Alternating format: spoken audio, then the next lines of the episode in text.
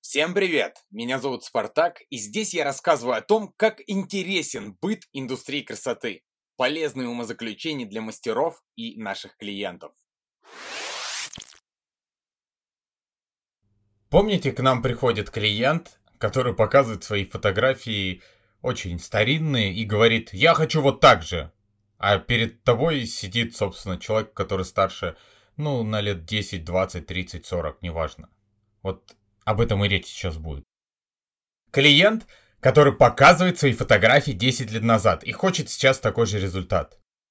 Странно, конечно, когда человек показывает стрижку или цвет, который был 10-40 лет назад, и говорит, что хочет, чтобы вы сейчас повторили то же самое. Хочется с усмешкой добавить. «Бабуля, поезд уже уехал, не правда ли?» Эта бабуля и без вас прекрасно понимает, что сейчас выглядит совсем иначе. Перед вами стоит задача показать, что сейчас она ничуть не хуже, чем раньше. Ведь она не стрижку или окрашивание из прошлого хочет вернуть. Она хочет вернуться в то время, в те ощущения себя, в то ощущение себя, в эмоции те, пережитые в период, когда у нее была та стрижка или цвет. В этом все дело.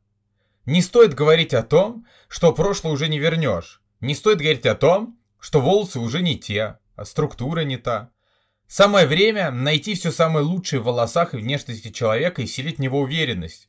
Ведь мы, мастера индустрии красоты, так любим говорить, что мы психологи. Ну вот дерзайте. По факту, если мы раздаем советы направо-налево, то это совсем не говорит о том, что мы психологи. Так говорят скорее те, кто понятия не имеет, кто, кто такой квалифицированный психолог.